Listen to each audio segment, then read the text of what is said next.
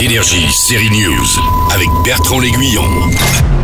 Eric, je te présente Saïd, qui a pris ma place à la BRI. La série débute après l'assaut sur le Bataclan où les flics de choc de la BRI ont pu sauver la vie de quelques otages. La BRI de Versailles est à l'honneur dans une nouvelle création originale Canal+.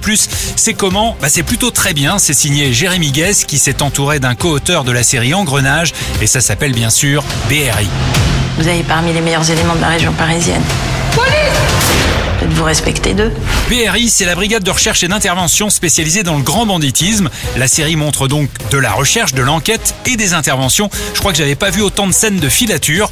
Comment suit-on un caïd avec cinq voitures de flics? C'est très technique finalement. Le cinéma en général coupe ces scènes-là d'ailleurs.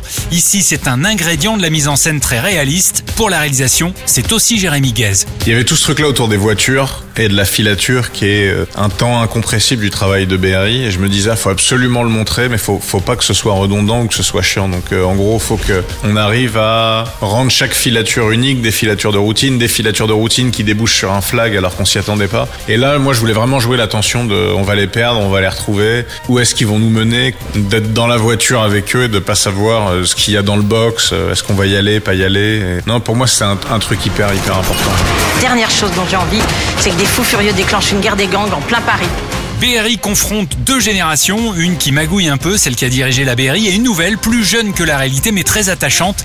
Les héros de cette série sont entourés par quelques anciens, comme Vincent Elbaz, qui brosse le portrait d'un voyou, une véritable composition pour jouer ce personnage.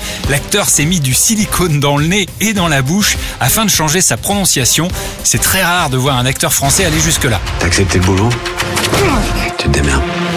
Toutes les séries d'Apple sont désormais dispo sur Canal. La première saison de BRI, elle, sera visible à partir du 24 avril, et c'est à voir. Énergie, série News.